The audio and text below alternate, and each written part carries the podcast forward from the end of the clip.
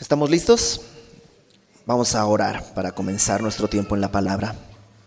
Señor, gracias porque nos permites venir delante de tu palabra y en ella encontramos dirección, encontramos consuelo.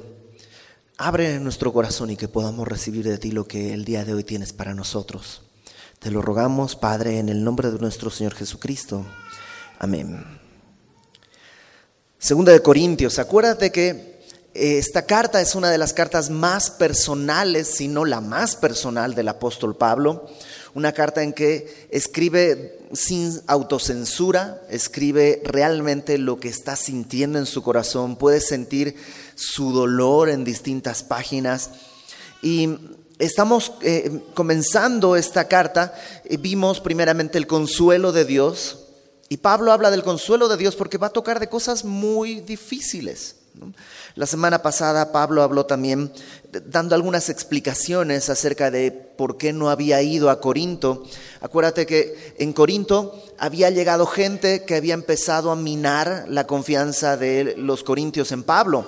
Empezaron a decir, uh, Pablo, eh, Pablo es un chaparrito, hay que... Sí, en las cartas se pone así como loco y escribe muy fuerte, pero en realidad en presencia, cuando lo ves de frente, eh, su presencia es despreciable. Em, otros eh, empezaron a dudar de Pablo. Pablo había dicho, voy a ir, en Primera de Corintios les dijo, voy a ir y quiero estar con ustedes el invierno. Pero algo salió mal, parece que fue, pero hubo un problema y tuvo que irse rápidamente y, ya no regresó. Y entonces la gente empezó a decir, ah, Pablo dice que viene, pero en realidad no viene, no hay que confiar en él. Y bueno, todo eso lo explicó la semana pasada, ¿te acuerdas? Estuvo el pastor JJ acá eh, y, nos mostraba que Pablo dice, yo no he ido por ser indulgente con ustedes. Por esto que sucedió, prefería escribirles una carta. En ese mismo tema comienza el capítulo 2. Continúa dando un poco explicaciones de lo que Pablo había eh, tenido que decidir y creo que el capítulo 2 nos habla de amor. Yo sé, normalmente hablamos de amor en 1 Corintios 13, pero este capítulo habla completamente de las características del amor que tenía Pablo por los corintios y creo que debe ser una característica del amor que nosotros debemos mostrar por otros. Sobre todo por aquellos que son difíciles de amar. Amar a los que son, pues, o sea, amar a Winnie Pooh, cualquiera.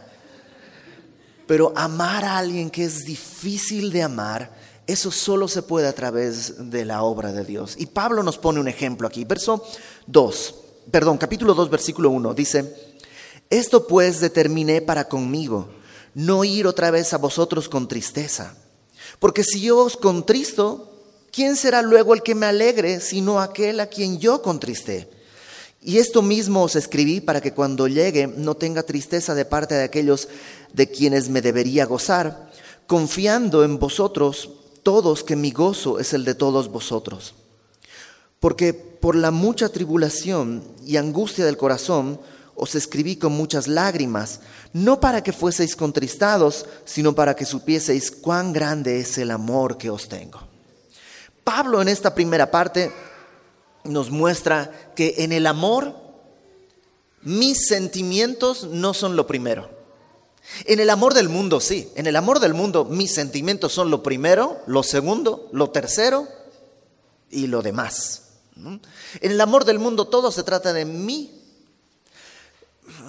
Ya no te amo y como ya no te amo, yo no puedo ser infiel a mis sentimientos, así que bye.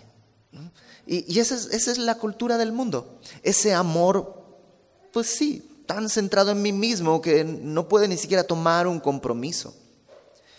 El amor de Cristo, el amor de Dios, no es que no tiene sentimientos, pero valora los sentimientos del otro. Pablo dice, determiné para conmigo no ir otra vez a vosotros con tristeza. La palabra tristeza que aparece una, dos, tres, cuatro, cinco, seis veces en esta porción, em, realmente puede ser tristeza como lo conocemos, pero también la misma palabra se traduce también en otros pasajes como dolor.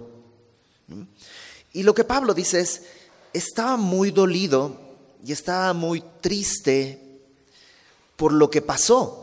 ¿Te acuerdas que había ido aparentemente alguien de la iglesia que era de la confianza de Pablo, era uno de los que estaban como cabecillas rebelándose contra Pablo? Y eso lastimó tanto a Pablo que dice, no voy a pelear y por eso se fue rápido de Corinto. Sabemos que después escribió una carta que hemos llamado la carta dolorosa, en esta carta en la que les dice todo muy fuerte. Y Tito parece que es el que lleva la carta. Y estando allá, Tito, em, resulta que pues los corintios se arrepienten bien. Entonces cuando Tito regresa con Pablo y le dice, sí se arrepintieron, Pablo descansa y entonces escribe Segunda de Corintios. Entonces lo que nos muestra es que eh, estaba muy adolorido en su corazón, estaba con mucha tristeza y dice, no fui porque si voy los voy a contristar, los voy a lastimar. Si te fijas en el versículo 23 del capítulo anterior, Pablo ya les había dicho, yo invoco a Dios por testigo, 1.23, yo invoco a Dios por testigo sobre mi alma, que por ser indulgente con vosotros no he pasado todavía a Corinto. JJ la semana pasada decía, Pablo sabe que el, pecado puede lastimar y que si él en la condición de enojo, de tristeza, de dolor en la que estaba, iba a Corinto, pues los iba a, pues los podía maltratar. Entonces dice, yo no he ido por ser indulgente. Y acá está aclarando, si yo iba así con tristeza, los iba a contristar, los iba a entristecer, los iba a lastimar. Y luego, ¿quién me va a alegrar si en realidad ustedes son mi gozo y yo los entristecí? Entonces, eh, verso 4 dice, por la mucha tribulación y angustia del corazón os escribí con muchas lágrimas, no para que fueseis contristados, sino para que supieseis cuán grande es el amor que os tengo. Cuando hablamos de los sentimientos del otro primero, no estoy diciendo actuar perdón por la palabra, pero digamos tontamente. Actuar en amor a veces implica producir dolor, pero hay una diferencia entre lastimar y hacer daño. Hay una diferencia entre lastimar y hacer daño. Si eres papá, lo sabes. Cuando me toca darle una vara a mis hijos, les tiene que doler porque si no es una broma. Pero no los puedo, o sea, no es correcto que les haga daño. Eso ya es abuso. O sea, agarrar a mi hijo y toma y para que aprendas. Y eso, eso ya es hacer daño. Pues que me enoja. Ok, lo mismo que Pablo. No puedes hacer esto si estás enojado. La ira del hombre no obra la justicia de Dios, dice Santiago. Pero en el amor a veces hay que producir dolor. A mí me ha tocado hablar con gente y tener que decirle cosas que sé que les duele. Pero Pablo dice, lo hice para que vean cuán grande es el amor que les tengo. Si yo te veo haciendo algo malo, si yo veo que estás en pecado, créeme, voy a hablar contigo y tal vez vas a decir, ay, el pastor se enojó. No, no me enojo contigo, me enoja el pecado, me enoja que algo esté pasando así y no quisiera verte así. Y, y quisiera que alguien haga eso conmigo también, ¿no? Qué gacho que alguien me vea en pecado y no, pues no hay que decirle nada. Es que lo amamos tanto que mejor no le decimos. Eso no es amor. Eso es considerar mis sentimientos antes que el otro. Entonces, el amor, en primer lugar, tiene, tiene esta característica. Ve por el otro, aunque arriesgue. Yo prefiero, y lo he vivido, prefiero que dejes de hablarme y ya no quieras ser mi amigo a que un día me digas, ¿por qué no me dijiste que estaba mal antes de que pierda mi matrimonio? Prefiero en ese sentido lastimarte que dejar como que no pasara nada. Y creo que el amor debe ser así. Pero ojo, es el amor, no es la revancha, la venganza, el, no es la frustración. Eso no es amor. Con nuestros hijos es muy claro. Cuando tú te enojas porque tu hijo, hijo hizo algo, ah, es que ya no lo aguanto. Espérate, si está pecando, está pecando contra Dios. Entonces tú como su padre eres su aliado. Sí tienes que darle la disciplina, pero eres su aliado para llevarlo al arrepentimiento, no para aplastarlo. Pero es que siempre hace lo mismo. Entonces siempre necesita de Dios. Entonces necesitas invertir en eso, necesitamos invertir en eso.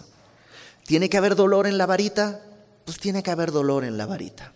Hay que darle su varita con amor, pero también vamos a ver más adelante qué otras características hay. Proverbios 27, versículo 6, Proverbios 27, 6 dice que las fieles son las heridas del que ama. Más dice importunos los besos del que aborrece. Entonces, si amas a alguien, a veces sí va a ser necesario hacer una pequeña herida, pero son fieles esas heridas cuando son por amor. En vez del beso de no querer involucrarte. Pablo dice, no fui por esto, porque les amo. ¿Mm? Verso 5. Segunda característica de este, del amor que Pablo tiene a los corintios tiene que ver con la disciplina. Verso 5. Si alguno me ha causado tristeza, no me la ha causado a mí solo, sino en cierto modo, por no exagerar, a todos vosotros. O sea, este hombre que aparentemente se rebeló contra Pablo y empezó a provocar problemas, no solo lastimó a Pablo, Pablo dice, o sea, sí me lastimó a mí, habló mal de mí, me miró feo, me insultó, pero el problema no es que me, me, hizo daño a mí, sino que está lastimando también a ustedes.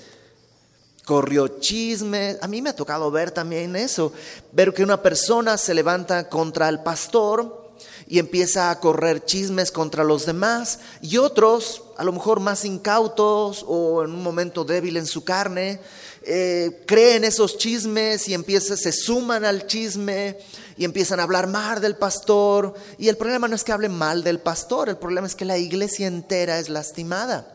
Ahora estoy diciendo que no hay que hablar, si el pastor se equivoca no hay que decir nada. No, no, no. Otra vez, regrésate al punto anterior. Si ves a tu hermano pecar, ¿qué dice la palabra? Ve con él y habla.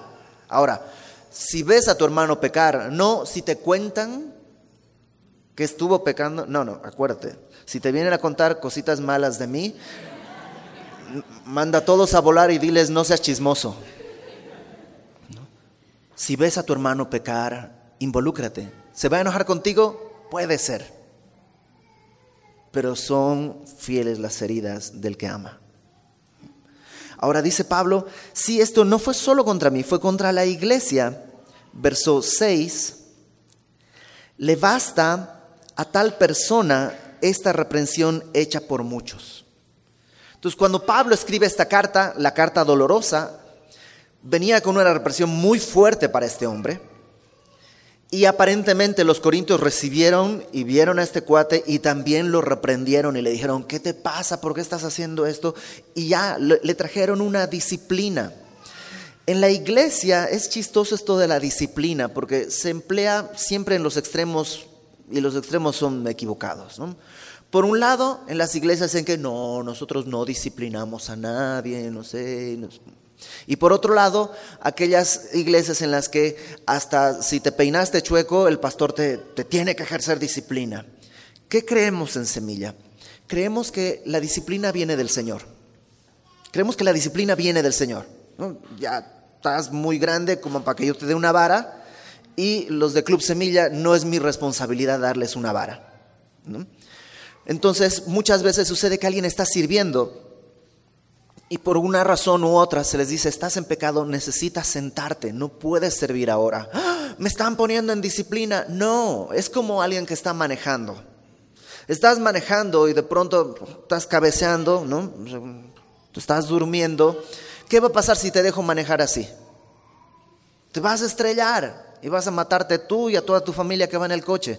Mejor, ¿sabes qué? Siéntate al lado del, en el lado del copiloto, deja que otro maneje, descansa en el Señor.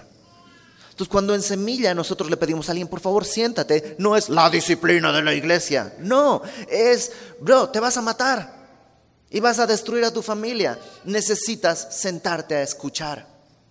Pero están quitándome el privilegio de servir. Te estamos ayudando porque te amamos te amamos. Y ahí Dios va a traer disciplina. Dios va a traer disciplina. Entonces la disciplina es necesaria. Hebreos 12 nos explica que Dios al que ama disciplina. Que la disciplina en realidad no es causa de gozo. Una vez hablaba con una persona que me decía, es que esta prueba es difícil, no encuentro gozo en esta prueba.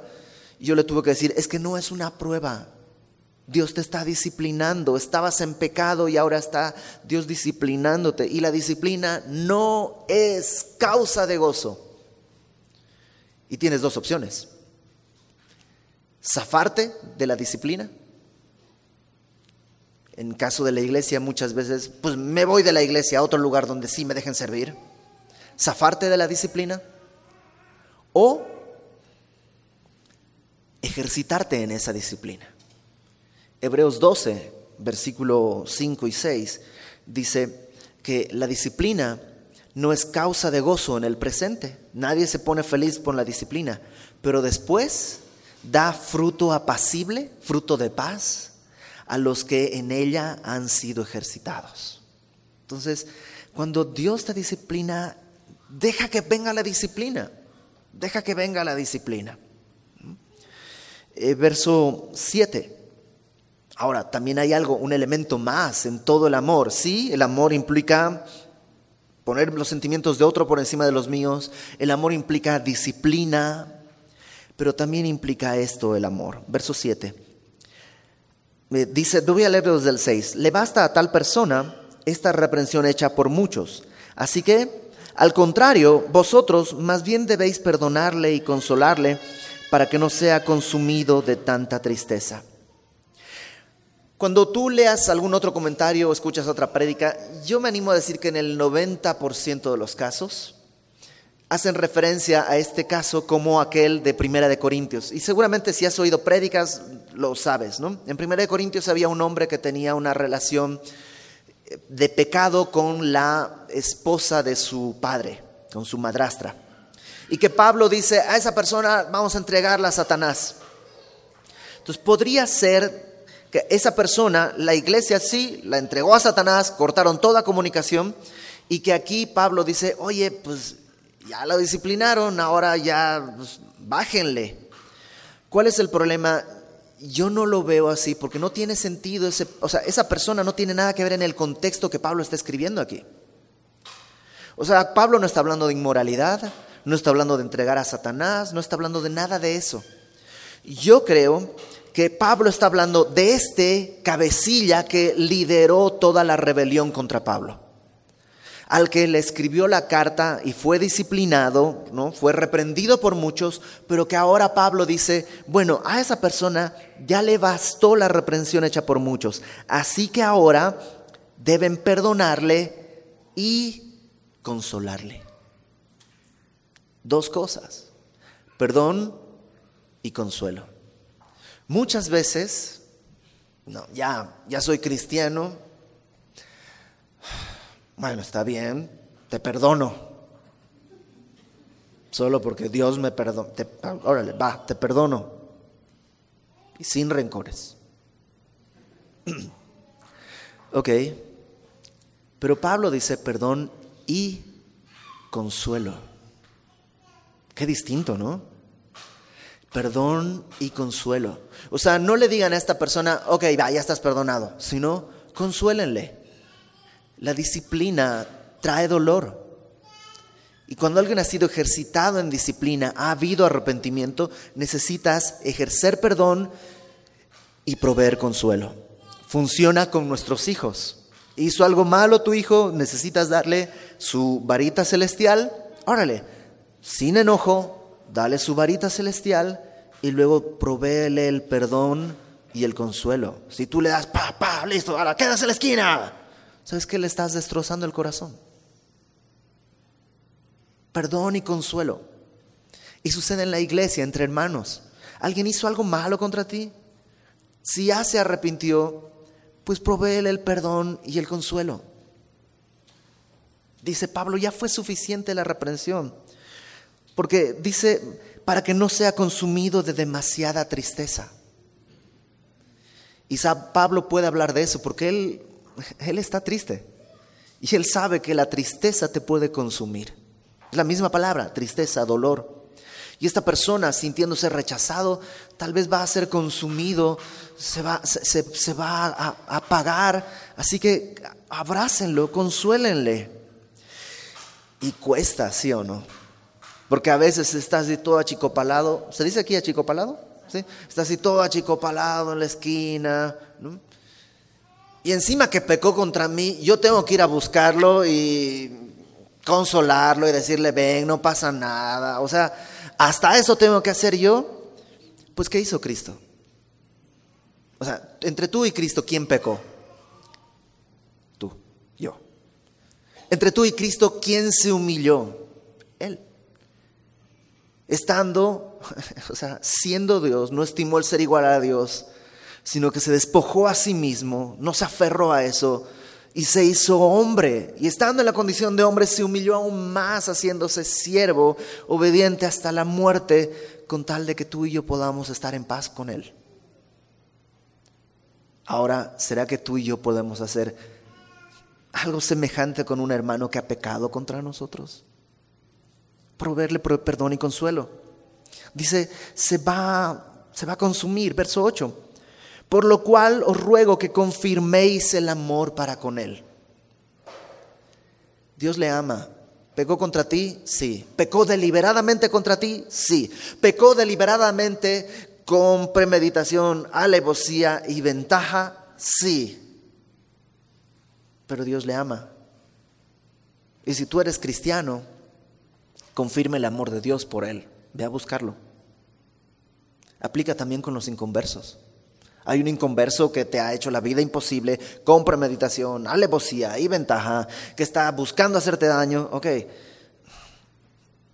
confirma el amor de Dios para con él, porque Dios le ama. Ya, si se convierte, hasta sales ganando, ¿no? De un enemigo pasa a ser un amigo.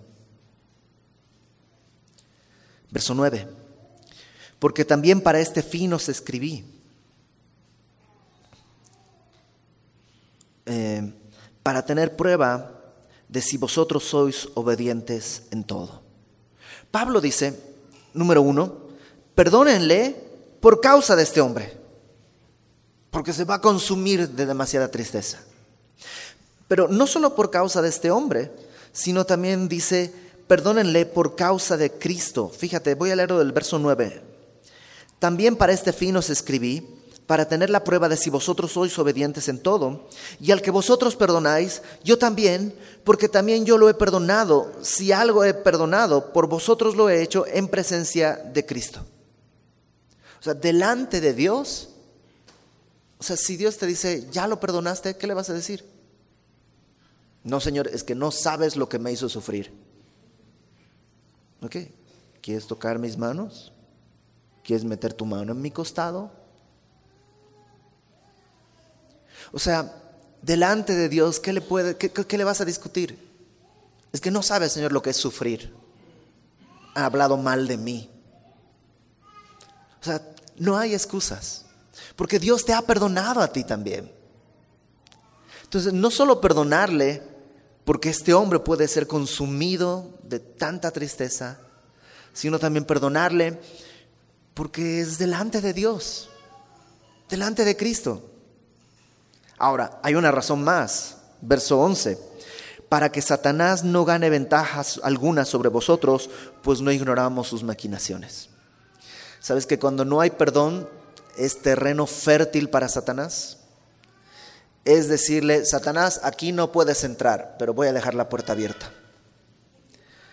Para que Satanás no gane ventaja. En Efesios, en Efesios 4, verso 26, Pablo dice, airaos, pero no pequéis, no se ponga el sol sobre tu enojo, no deis ocasión al diablo.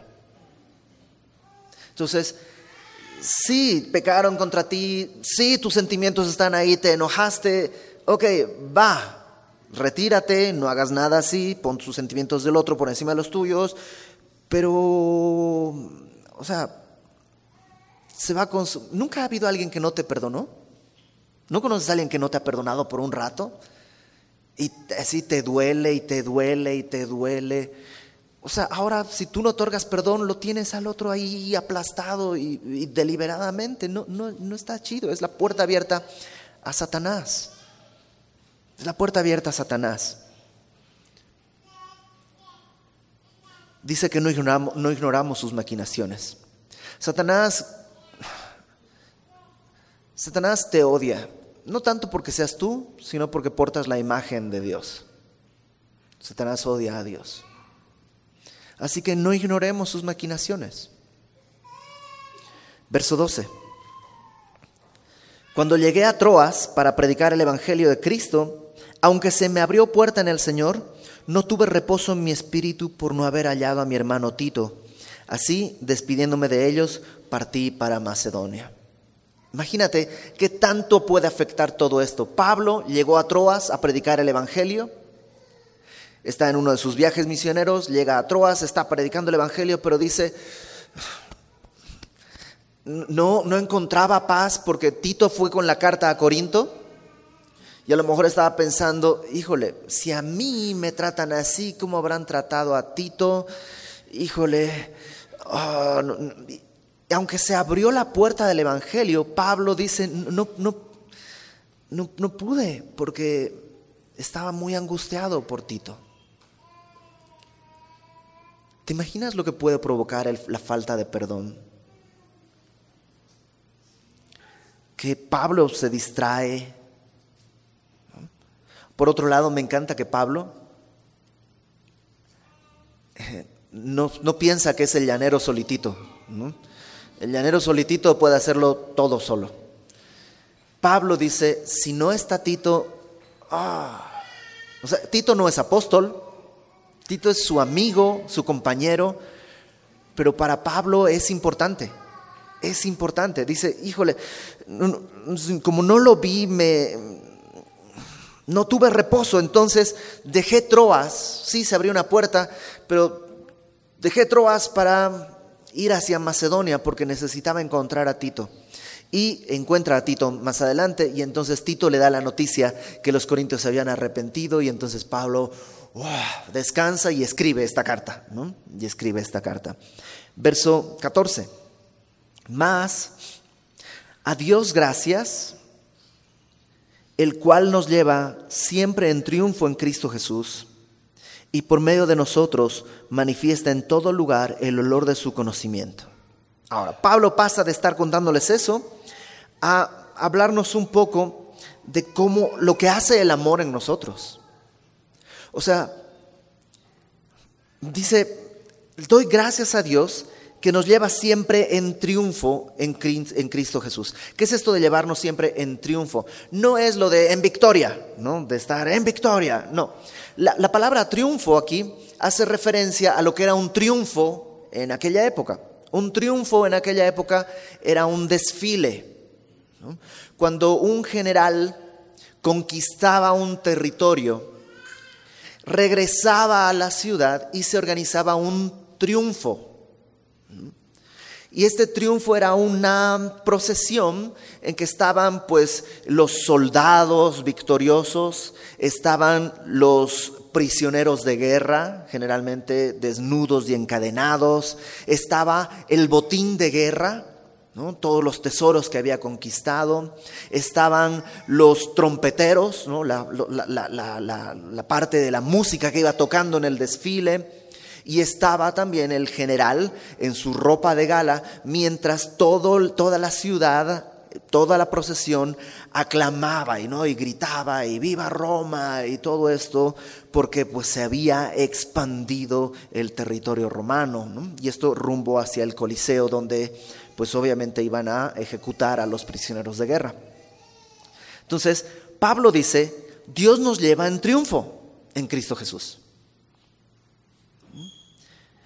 ¿Y a qué se referirá? Porque, ah, ¿cómo nos lleva en triunfo? Pues yo creo que se refiere a, a este desfile que mm, probablemente Pablo vio en algún momento y le vino a la mente y dice, esto es como lo que Cristo hizo. O sea, Cristo vino a un territorio extranjero y derrotó y conquistó. Y nosotros somos, por un lado, los prisioneros de guerra, ¿no? Hemos sido rescatados, ya no para ir al Coliseo Romano a ser ejecutados, sino para encontrar una nueva naturaleza. Hemos sido eh, arrebatados del mundo en que pertenecíamos, de las tinieblas a su luz admirable, hemos sido arrancados, pero también ahora tú y yo somos soldados de este nuevo ejército. Llamados a conquistar más territorio para nuestro rey, para la gloria de Dios rescatando a otros prisioneros que van a ser libres y nuevos soldados de este ejército. Y dice Pablo, Dios por su amor nos lleva en triunfo y por medio de nosotros manifiesta en todo lugar el olor de su conocimiento. Y es extraña esa frase, ¿no? El olor de su conocimiento. Porque no dice el conocimiento de su conocimiento, sino el olor de conocerle. O sea, como que la idea que pone Pablo es que cuando le conoces, cambia tu olor. No sé si has trabajado alguna vez en alguna cosa que produce algún tipo de olor en particular, ¿no? Por ejemplo, si trabajas en una pescadería, pues tu ropa, tus manos, o si por ejemplo fumabas, tus dedos ya huelen a nicotina en todo el tiempo, ¿no? Ya, ya, ya tengo una semana sin fumar, pero tus dedos siguen teniendo ese olor. Bueno, así, cuando has estado en contacto con Cristo, hay un olor que se te, que se te pegó, pero no superficialmente, no es como un perfume que te pones, pero se desvanece. No, es parte de ti, es tú, ahora sí que tu esencia en el sentido del perfume, ¿no? Se convierte en ti. Y mira cómo desarrolla esto. Porque para Dios somos grato olor de Cristo en los que se salvan y en los que se pierden. O sea, para Dios somos los creyentes un olor grato de Cristo, olemos a Cristo. Para los que se salvan y para los que se pierden, olemos a Cristo. Entonces probablemente Pablo tiene en mente, dentro del triunfo de este desfile, había también los sacerdotes que llevaban incienso por todo el desfile.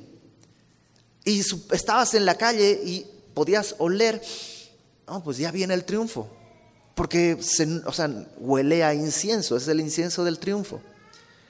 Pablo dice, nosotros somos llevados en triunfo con nuestro Señor y somos como estos sacerdotes despidiendo este aroma de Cristo que a Dios le es grato, a los que se salvan y a los que se pierden. Ahora, dice verso 16, a estos, a los que se pierden, ciertamente olor de muerte para muerte, y a aquellos, a los que se salvan, olor de vida para vida. O sea, tu vida tiene que reflejar un aroma. Y este aroma a los inconversos los va a mover a la vida o los va a mover a la muerte. Pero ¿sabes qué es lo triste? Lo triste sería que no huelas a nada. O que huelas a Cristo pero versión pirata. Comprada en el súper, compre su perfume pirata, te lo pones. Yo, recuerdo, yo hice, ballet por muchísimos años desde mi infancia y pues eh, terminando pues, las dos horas de, clase, pues todos terminábamos así, aparte Santa Cruz, promedio de temperatura son 33 grados centígrados, así que hace mucho calor, entonces terminábamos todos empapadísimos y pues saliendo de eso no había ahí regaderas en, la, en, esa zona, entonces tenías que vestir y todo el mundo así perfume hacia todo lo que da, pues porque llevas dos horas sudando. Y lo, lo lo que era curioso es que pues ya para la hora que llegaba yo a mi casa, el olor del perfume se había ido, pero el olor del sudor no. Porque, porque es tuyo. Entonces, lo que eres es lo que huele. Y cuando has estado en contacto con Cristo, hueles a Cristo. Si no has estado en contacto con Cristo, aunque te pongas perfume de Cristo, tarde o temprano eso se desvanece. Pero también hay un consuelo. Cuando has estado en contacto con Cristo, hay veces que tu carne sale, ¿sí o no? O nomás me pasa a mí. que tu carne sale, pero es como ese perfume extra, porque ya no soy yo. Iber está crucificado, ya no vivo yo, Cristo vive en mí. Pero a veces sale el viejo Iber y pues, huele a, ese pecado que es Iber. Pero en su gracia ese olor es como el desodorante, o sea, se desvanece y vuelve el aroma original que Dios ya ha hecho en. Porque, ¿te acuerdas? Dice, el que está en Cristo es una nueva criatura. No dice, se parece o aprendió algo. No, es una nueva criatura. Y esta nueva criatura, en este amor que despide, eh, perdón, en este olor que despide, este olor huele a amor. Este amor que puede poner los sentimientos de otro por encima de los míos, que no es movido a venganza, que busca, si es necesario, la disciplina, pero que también está dispuesto a otorgar el perdón y el consuelo. Este amor que dice, verso 14, em, perdón, 15, porque para Dios somos grato olor de Cristo en los que se salvan y en los que se pierden, a estos ciertamente olor de muerte para muerte, a aquellos olor de vida para vida, y para estas cosas, ¿quién es suficiente? Pues la verdad, nadie que no haya estado en contacto con Cristo. O sea, nadie puede cambiar su propio olor. O sea, a ver, esfuerzo. No, no se puede. Es lo que eres. Dice Pablo, ¿quién es suficiente? Y él contesta, 17, no somos como muchos que medran falsificando la palabra de Dios, sino que con sinceridad, como de parte de Dios y delante de Dios, hablamos en Cristo. ¿Sabes quién es suficiente? Cristo es suficiente para hacer en mí una nueva persona y yo puedo ser fiel a su palabra. La palabra medrar ahí dice, no somos como muchos que medran falsificando la palabra de Dios, Aparentemente dentro de los que se rebelaron contra Pablo, había gente que estaba pues enseñando otras cosas. Medrar, la palabra esta se referencia a un vendedor de vino que diluía con agua para tener más ganancias. Entonces hay gente que pues esta parte no la vamos a predicar, esta la vamos a alterar un poquito. Aquí no dice esto, pero pues lo vamos a hacer como que diga para que y así tenemos más éxito. Y Pablo dice, nosotros no somos como los que medran, porque no tiene que ver conmigo, tiene que ver con lo que Dios hizo. Mi tarea es simplemente presentar la palabra de Dios y pone al final dos elementos. Como de parte de Dios y delante de Dios hablamos en Cristo. Lo que Pablo les ha dicho está de parte de Dios y está delante de Dios. ¿Te imaginas que todas tus conversaciones consideraras que tienen que ser así? Lo que te tengo que decir tiene que venir de parte de Dios y está delante de Dios. O sea que si miento, Dios lo va a saber. Pablo dice, mi vida, mi amor por ustedes es así y puedo poner a Dios por testigo. ¿Sabes que En la iglesia se necesitan muchos cambios. Hay gente que dice, ah, necesita ser más disciplinada, aquel necesita ser más amoroso, aquel necesita ser un poquito más cuidadoso, aquel... Sí, todos necesitamos muchos ajustes. Pero lo que primero necesitamos hacer todos es poder vivir este amor, que es capaz de perdonar y consolar. Porque todos llegamos rotos a Cristo. Y Dios a ninguno de nosotros nos recriminó. ¿Te acuerdas de la mujer que fue encontrada en adulterio? Que la traen así, probablemente desnuda, porque fue encontrada en el acto del adulterio, la traen, la ponen delante de Jesús. La ley dice que hay que apedrearla. ¿Tú qué dices? Y Jesús escribe en tierra, nada más. Y dice, el que esté libre de pecado, que tire la primera piedra. ¿Quién podía tirar la primera piedra? Cristo. Él podía tirar la primera piedra. Y entonces los demás ya llovían con la segunda y la tercera y las demás. Pero él dice, no, el que esté libre de pecado tira la primera piedra. Y se empiezan a ir todos. Se queda la, la mujer. Y Jesús le dice, ¿quién te condena? Nadie, Señor. ¿Ok? Ni yo te condeno. Vete y no peques más. Y esas son palabras de libertad. No le está diciendo, ok, por esta vez vete y aguas, no vuelvas a pecar, porque si vuelves a pecar, yo voy a tirar la primera. No, no, no dice eso. Son palabras de libertad. En su perdón, Jesús le está diciendo, puedes irte y puedes ser libre de este pecado. Ya no necesitas vivir en adulterio, ya no necesitas vivir en inmoralidad, ya no necesitas estar en eso.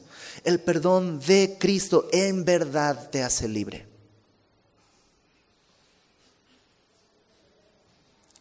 Y qué importante es que todos aprendamos a practicarlo. Vamos a orar.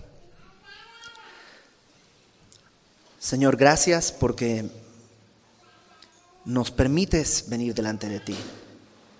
En, esta misericordia tuya, en este gran amor que tú nos tienes, nos permites venir delante de ti y tú nos transformas. Señor, haces de nosotros una nueva criatura que ahora puede oler a Cristo, que ahora puede portar este amor ante tantos que lo necesitan. Ayúdanos, Señor, a no vernos a nosotros primero, sino considerar a los demás como superiores a nosotros mismos.